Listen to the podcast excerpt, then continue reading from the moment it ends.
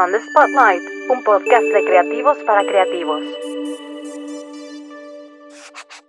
Hola amigos de Neomen, en esta ocasión tenemos a Arturo Domínguez de Marketing de Diseños Labor. Ustedes han visto a Diseños Labor con sus diferentes licencias en varias portadas que hemos tenido en Neomen y muy pronto los verán ahora en la portada de mayo, si ya nos da nuestro talento día, los tendremos con nosotros. Muchísimas gracias Arturo por estar con nosotros.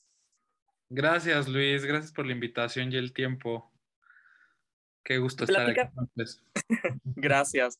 Platícame un poco, ¿cómo empezó Diseños Labor? ¿Cuánto tiempo tiene para los que no, para los que no conocen? Porque tienen marcas propias y tienen licencias. Sí, seguro. Seguramente conocen nuestras licencias. Digo, nosotros nacimos hace 30 años.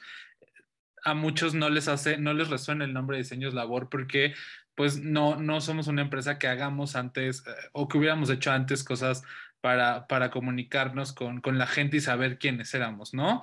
Eh, Diseños Labor es una empresa que nació hace 30 años. Hace 30 años eh, pertenecemos a un grupo que se llama Grupo Morera eh, dentro del grupo hay como distintas eh, empresas que se dedican a, a, hacer diferentes cosas, ¿no? Entre ellas está la maquila de tejidos, ¿no? Hay dos maquilas de tejidos que son exclusivamente tejidos, hay tejidos para de lana, ¿no?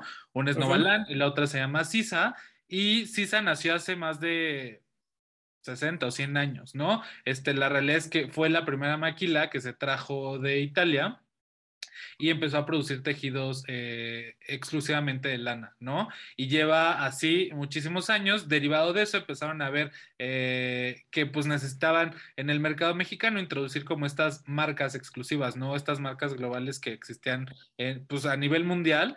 Y entonces fue como nos acercamos a una, a una empresa global y empezamos a traer las licencias de Calvin Klein, de Lauren, de Michael Kors, de Kenneth Cole, de DKNY, de, mm, de Nautica, de Daniel Lecter y, y, y, también después empezamos a acercarnos con nuestros, nuestros partners comerciales que son eh, exclusivamente o ahorita mayormente las departamentales y también las departamentales empezaron a confiar en nosotros y en nuestro producto para producirles las marcas propias de las departamentales como JB, eh, Carlo Corinto, Epsilon eh, y nada más, ¿no? Uh -huh.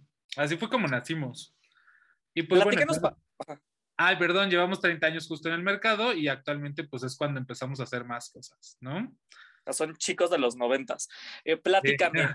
¿cuál es la diferencia entre producir las las piezas, por ejemplo, en este caso, eh, Carlo Corintio, que me estabas comentando, eh, uh -huh. para algunas de estas departamentales, y a qué se enfrentan cuando están peleando por estas licencias para Calvin Klein, por ejemplo, o para Náutica, o sea, contra qué se enfrentan allá afuera en el mercado, porque igual y mucha gente cree que al entrar a, a marcas de moda, pues hay muchísimo glamour y lujo y que casi no trabajan y hay mucho viaje y, este, y es muy diferente.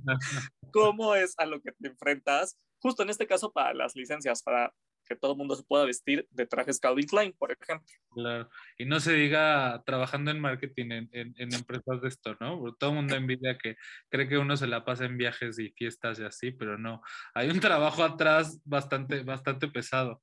Eh, ¿A qué nos enfrentamos? Son, son modelos completamente distintos, ¿no? O sea, el, el, modelo de tú ser una licencia a nivel local, o sea, ser una licencia para algún país de una marca global, a ser tú la misma marca o la marca propia y producir tú lo que tú tengas, ¿no? Son modelos eh, distintos. La realidad es que he trabajado con los dos modelos, digo, actualmente trabajo en el modelo de licencia aquí en esta empresa, en Diseños Labor, pero he tenido la oportunidad de trabajar con, con marcas que sí desarrollan.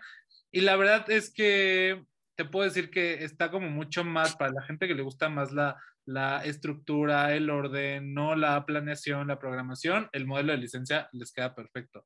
Pero para toda esa gente, la verdad, esa es como la estructura. La licencia como que te da todo, ¿no? Y te dice, aquí está armado hasta desde el brand book hasta el producto. Eh, depende, en, en, este caso nosotros como licencia tenemos la apertura también de, de, diseñar y desarrollar el producto, ¿no? Cosa que no Mm, pasa con todas las licencias. En algunas licencias literal ya te dan el producto terminado y únicamente compras y distribuyes en, en local, ¿no? En el mercado local. Aquí sí tenemos esa apertura a nosotros producir y desarrollar el producto Y en el modelo justo de, de, que no es licencia, el modelo que tú seas la misma marca, la realidad es que pues hay mucha más apertura, ¿no? A nivel creativo, o sea, hay, más apertura crear tú las campañas a, a, nivel imagery, ¿no? A nivel visual, tú creas las campañas, a nivel producto también desarrollas el producto, tú haces literal lo que quieras con tu marca, ¿no? Tú dictas la línea y hacia dónde quieres que vaya la realidad es que son modelos diferentes. En los dos hay bastante creatividad, en los dos hay cosas este, padres que hacer. Y desde la perspectiva, te digo, la perspectiva de diseño y desarrollo de producto, pero desde la perspectiva de marketing también hay como más apertura, ¿no? Tanto te da una que ya están los lineamientos para hacerla y el otro, pues, eh, literal es empezar de cero, tú crear el plan de marketing, ver para dónde jalas, ¿no? ¿Qué vas a hacer para para lograr los objetivos comerciales. Es que tienes objetivo comercial o más un objetivo de branding. Eh, y en realidad, pues eh, son los dos modelos. La, la realidad es que si, si, si, si me dices qué modelo me gusta más, la verdad es que los dos me adaptan, ¿no? Si te soy bien honesto, uno te desgasta más que el otro. El modelo donde tú tienes que desarrollar todo es mucho más desgastante, la verdad, porque a nivel creativo tienes que estar pensando y también ejecutando y operando. O sea, como que sí necesitas un equipo un poco más grande. Y en, un, y en el modelo de licencia, pues puedes tener equipos más pequeños porque ya está todo armado y tú nada más lo, lo vas este, aterrizando al, al mercado local. Eh, pero sí, la, la, verdad es que los dos están padres porque los dos explotas este, tanto creatividad, estructura, eh, siempre tienes que alcanzar los objetivos comerciales, ¿no? Eh, y bueno, pues sí, son los dos modelos, pero está, está padre. Justo, Tomás, tocaste un tema interesante, la parte de marketing. ¿Cómo se desarrolla? Yo sé que es muy extenso, pero como a grandes rasgos para los chavos que están estudiando marketing, ¿cómo desarrollan una estrategia de marketing en el mundo real?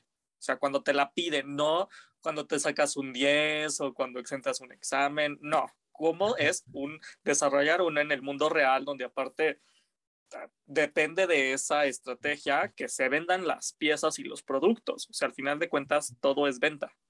Sí, la verdad es que depende de la marca. Me ha tocado marcas eh, que, que ya han sido, o sea, marca, literal la marca global, ¿no? Donde, o sea, depende de la empresa, es el objetivo y cómo lo tienes que trabajar, ¿no? Te digo, hay marcas globales, me ha tocado marcas globales donde literal el objetivo no era comercial, sino es de branding, porque ya la marca estaba bastante posicionada, entonces lo que haces es seguir manteniendo como ese posicionamiento que tienes eh, dentro del mercado, ¿no? Eh, de ahí, eh, es, es, no es complicado cuando te apasiona un poco, que yo soy un poco apasionado de esto, como que no te cansa, ¿no? Entonces de repente si tienes como esta opción de poder eh, hacer cosas. Eh, no es difícil, depende, la verdad es que siempre tienes que estar pegado a marketing, yo digo que siempre tiene que estar como muy de la mano del área comercial, porque al final pues van los dos de la mano, ¿no? O sea, tú tienes que lograr que comercial, que todo lo que compró pues se desplace y que se venda, ¿no?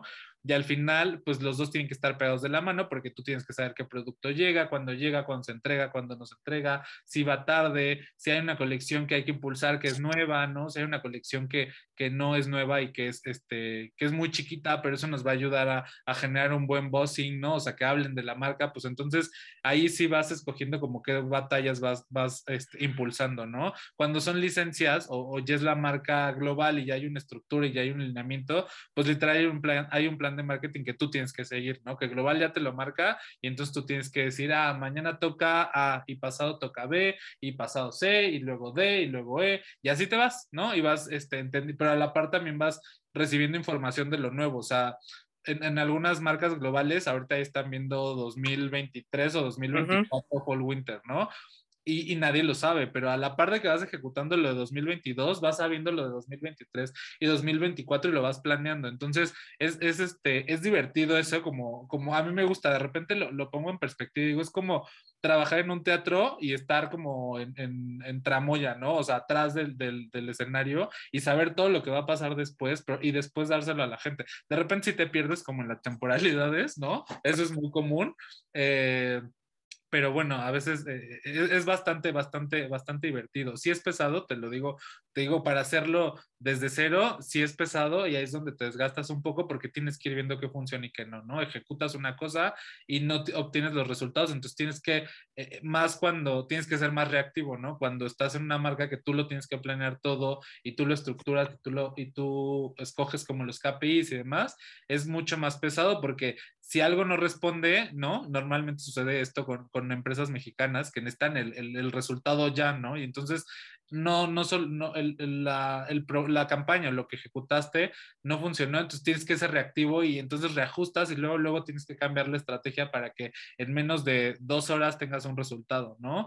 Involucrando la parte digital, creo que eso es algo que nos vino a salvar al menos a, a marketing, ¿no? Para justo tener este este, pues antes era como de, ok, todo es ROI, todo era medio poco palpable con, con, con, marketing y a partir de la parte digital, pues ya es mucho más traqueable los resultados, ¿no? Ya puedes dar resultados tangibles donde puedes ver si incrementó, no incrementó, tal, ¿no? Y también cuando tratas de, hay muchas, muchas variantes, ¿no? Hablando de retail, pues también tienes que ver no nada más la parte de desplazamiento de producto, ¿no? De repente te metes con la gente de, de, de ventas, literal, la gente que está en el piso de ventas y analizas si tienes tiendas, pues analizas si el ticket promedio, si analizas la gente que entró, que no entró, ¿no? Si entró mucha gente y no vendió, entonces es un tema de ventas, no es un tema de marketing, ¿no? Entonces ahí tienes que ir también es mucho defender tu posición como marketing dentro de una empresa de retail para, para saber hasta dónde, hasta dónde sí puedes hacer tú, ¿no? Y hasta dónde también es responsabilidad de otra área para obtener los resultados. Claro. Dentro de las licencias que ustedes tienen, ¿cuál es la que mayor, eh, la que más genera ventas? ¿Y cuál es igual la que más trabajo les cuesta? ¿Cuál es la que está mayor posicionada en el mercado y que se vende como pan caliente? Totalmente Calvin Klein, ¿no? Calvin Klein está bastante bien posicionada. Eh, sí, es un monstruo. O sea, ahí está, o sea, permea la, nosotros tenemos la licencia de sacos, trajes, pantalones, toda la parte formal. Sin embargo, las campañas que hacen a nivel eh, con la categoría de casual, pues permea a toda la marca, ¿no? A underwear o permea también a nosotros, a formal. Entonces, al final, pues es una marca que, que está bastante bien posicionada, eh, sin embargo, pues en, en, el área de sacos y trajes tiene completamente otra audiencia, ¿no? Y es donde nosotros estamos justo trabajando para que se alinee la audiencia de un underwear o de un casual a la audiencia de trajes, sacos y pantalones, formal, ¿no? Sí, porque antes igual esa audiencia, audiencia era Justin Bieber, pero Justin Bieber nunca lo vimos con un traje de Calvin Klein. Es correcto, sí, justo. La verdad es que no, no hay ese, no hay ese pues sí, no, no te hablan, ¿no? Y a, nivel global sí se están haciendo esfuerzos justo para alinear todo eso eh, y que justo la audiencia que consuma trajos, sacos y pantalones también consuma la otra parte, ¿no? La, la al revés, la de casual consuma eh, la de formal, ¿no? Justo, para allá va mi siguiente pregunta. Para la generación más joven, las famosos TikTokers y demás, ¿cómo se les venden trajes? cuando pues muchos justo lo que está en tendencia ya desde hace varias temporadas es el outwear, es lo casual, son los tenis y se está intentando, ¿no? Meter como estos trajes, eh, acabamos de ver a Justin Bieber en una ceremonia con un traje espantoso de Valenciaga y botas. Eh, ¿Cómo lo hacen ustedes cuando el, eh, la moda en México para trajes se ve más bien como de Godín o como para ocasiones especiales? Sí, es un poco complicado, la verdad no te voy a mentir. Yo es la primera vez, a partir de que trabajo aquí en Diseños Labor, estoy entendiendo como la audiencia de, de trajes, sacos y pantalones, esta audiencia formal, ¿no? La realidad es que yo venía de casual y es mucho más sencillo hablarle a casual y a generaciones más jóvenes eh, de, de, casual, ¿no? De jeans, de t-shirts, de hoodies, de tenis, ¿no? De sneakers, de, calcetines. O sea, es mucho más sencillo hablarle a esa audiencia porque casual pues, siempre lo vas a ocupar, ¿no? Sin embargo, a, partir de que, de que entré a diseños labor, pues sí es, es un reto. La realidad es que estoy entendiendo la audiencia. Hicimos un estudio de mercado justo el año pasado para entender hacia dónde teníamos que movernos, ¿no? Porque con el tema de pandemia, pues justo se dejó de vender, o sea, tiendas cerradas, eh, normalmente pues los sacos los ocupabas para ir a la oficina, para ir a una fiesta o, o para Sí, nada más, ¿no? claro. Ajá. Y justo con pandemia, pues no había fiestas y no había oficina. Las dos únicas este, ocasiones donde normalmente te llevabas un traje, ¿no? Y al final, eh, resultado de eso, justo lo hicimos con el objetivo de, de, entender hacia dónde tenía que ir la audiencia, ¿no? Si le teníamos que hablar a un generación Z, pero ¿cómo le tendríamos que hablar a un generación Z para que consumiera un traje? Y lo que resultó fue que este, si hay posicionamiento de las marcas, si bien si hay posicionamiento de pues, Calvin Klein, ¿no? Probablemente Lauren no, pero este, si había posicionamiento de eh, Kenneth Cole, por ejemplo, que fue como un, un, un, resultado que nos sorprendió, ¿no? Eh, al, final, eh, lo que hicimos fue pues ponernos donde a quienes están viendo, ¿no? Esa audiencia que, generación Z que está consumiendo y ponernos en esos medios donde están consumiendo contenido, ¿no? Si bien son súper consumidores de contenido, pues entonces nos empezamos a meter ahí con qué?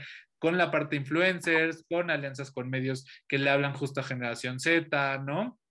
este, valernos de estas alianzas con embajadores de nuestra marca, que sean como chavitos, y también hacer este, como marca, empezar a hacer eh, un branding, ¿no? Más hacia apropiarse del traje, ¿no? Ok, te vamos a decir, no te vamos a decir que te vistas de saco eh, y corbata y camisa y, te disfraces, entre comillas, ¿no?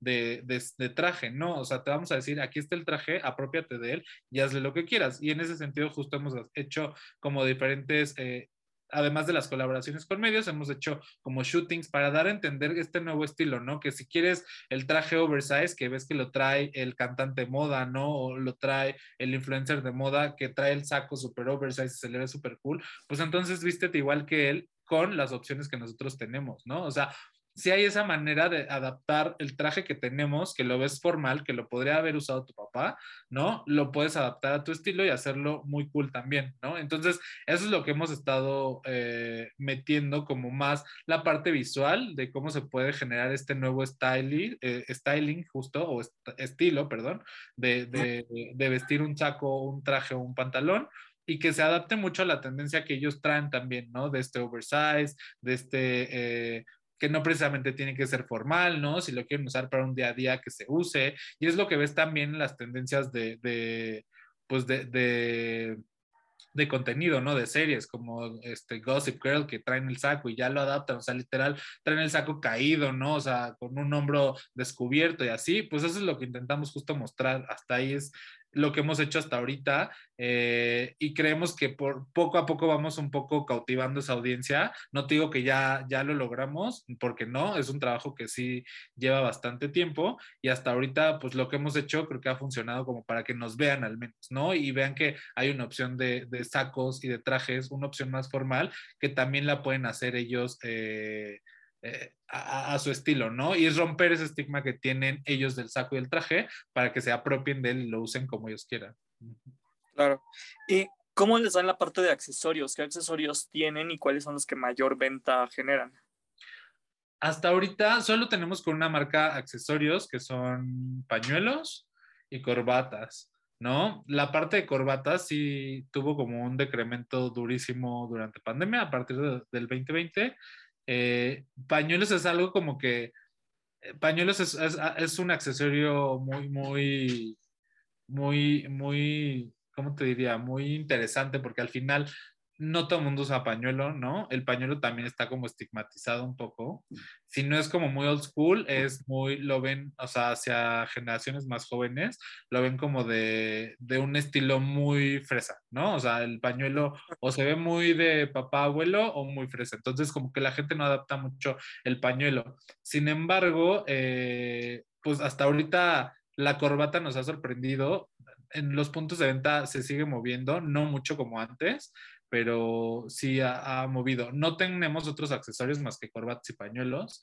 Eh, y el pañuelo sí, el pañuelo, al menos en marketplaces, también se ha movido, pero es difícil que la gente, o sea, que un, consumidor común o normal consuma pañuelos y corbatas. Son dos accesorios que sí ahorita están como eh, difíciles, ¿no? A la baja. Sí, muy a la baja, pero al final eh, sí están, se mantienen, ¿no? O sea, lo que queremos es que el estilo, resultado también del, del estudio de mercado salió que, si bien después de pandemia todos, fue un, fue un estudio de mercado en, diferentes ciudades de aquí de México, resultó y nos sorprendió también a nosotros que decían, ok, ahorita probablemente no me pueda poner un traje, pero en cuanto me digan se acabó la pandemia, yo me voy a poner otra vez un traje. Todos estaban, eh, fue sorpresa para todos eh, eh, ver que, que respondían todos estos participantes del estudio de mercado que sí estaban, que sí estaban dispuestos a usar un traje después de la pandemia, ¿no?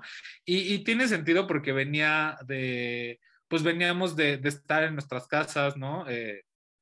Estar en comfy, ¿no? O sea, en pijama, pants, shorts, eh, o sea, todo lo que le llames comfy, eh, pues lo vestíamos, ¿no?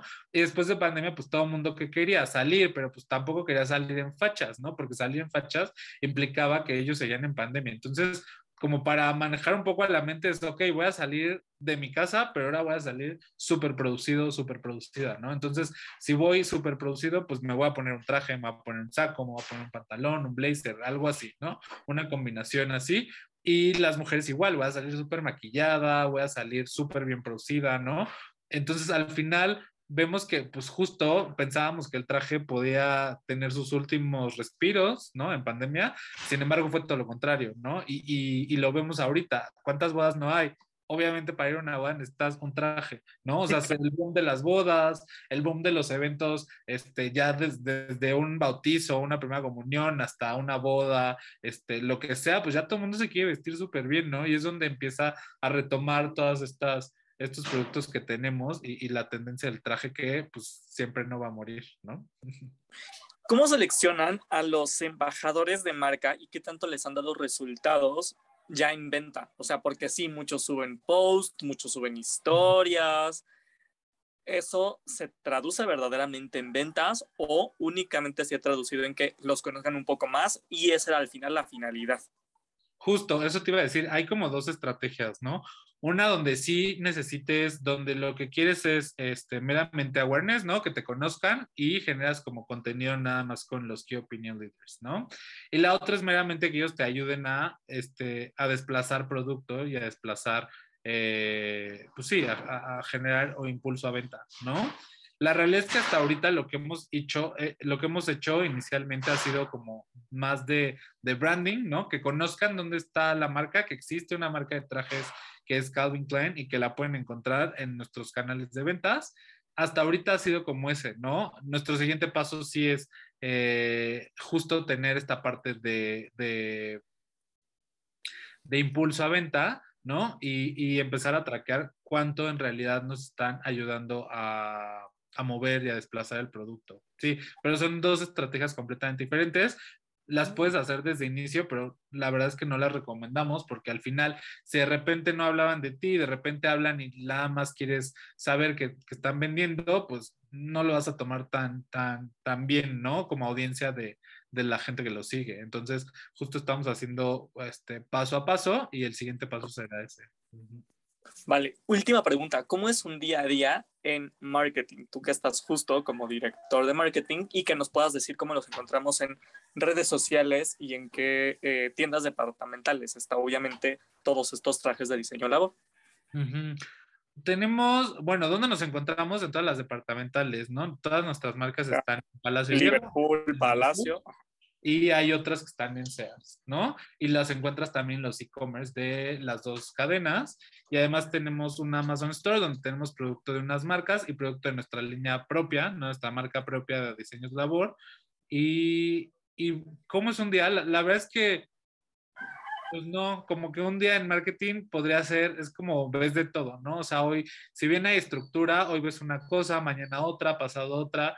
Sí es un poco ver de todo, pero creo que justo necesitas como para trabajar en marketing tener esta, esta paciencia o no sé cómo se diga, tolerancia o a, a, ser como muy multitask, ¿no? Porque si ves una cosa y después te cambias y ves otra completamente diferente, ¿no? O sea, ves digital, pero después ves RP, pero después ves punto de venta, pero después ves a la marca global y los planes, pero después ves, este, no sé, ves a, a, la gente de ventas y promotoría que están mal y que quieren algo para impulsar. Al final, si necesitas tener como, si es un, una, un área muy multitask, ¿no? Que, que, que, se involucre con todas las áreas, porque el día de mañana también estás ver administración, ¿no? El pago de facturas, proveedores, altas, tal. O sea, si ves mucho, si necesitas ver no te digo que necesitas mucho de Excel, ¿no? Pero necesitas ser organizado.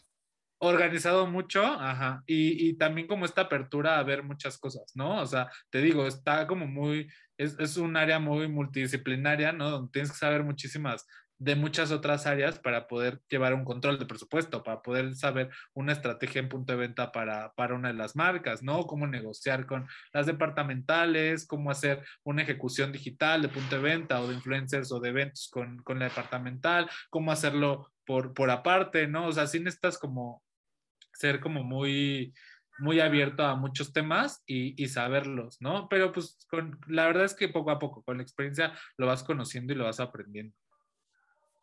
Muchísimas gracias, Arturo, por tu tiempo y pues por esta plática básicamente de marketing para todos los que ubiquen eh, un poco de esto y los que sepan más bien acerca de moda, pues ven todo lo que hay detrás de un traje para que llegue a estas departamentales o al e-commerce. Sí, hay bastante trabajo, pero y hay muchas cosas. La verdad es que yo sí recomiendo ampliamente marketing. Nada, no es cierto. Se divierte uno, la verdad es que ese es el balance, ¿no? Uno se divierte, pero también hay mucho trabajo y, desgaste, ¿no? Pero al final como que la recompensa de esa diversión que no precisamente la tienes que buscar afuera de tu trabajo, sino el mismo trabajo te lo da, esa recompensa de verlo ejecutado y que haya salido bien, creo que es el, el, el pues el pago, ¿no? lo feliz que te puede hacer o lo que te puedes llevar tú como persona ya más a nivel personal. Claro. Y los encontramos como Disenos Labor en Instagram, ¿verdad? ¿Cómo los encontramos en las demás redes sociales? En Instagram estamos como Disenos Labor, sin la, con N, no con ñ. Y en Facebook estamos como Diseños Labor, ahí sí, con Diseños Labor. Y tenemos también eh, la página diseñoslabor.com y la marca Daniel Lecter. También tenemos, hacemos las redes de Daniel Lecter, que es arroba en Instagram, arroba Daniel Lecter Hector con H, ¿no? Eh, y CH, o sea, Daniel Hechter, MX en Instagram y Daniel Lecter México en Facebook, ¿no? Y también tiene página que es daniellecter.mx. Perfecto, pues muchísimas gracias Arturo. On the Spotlight, un podcast de creativos para creativos.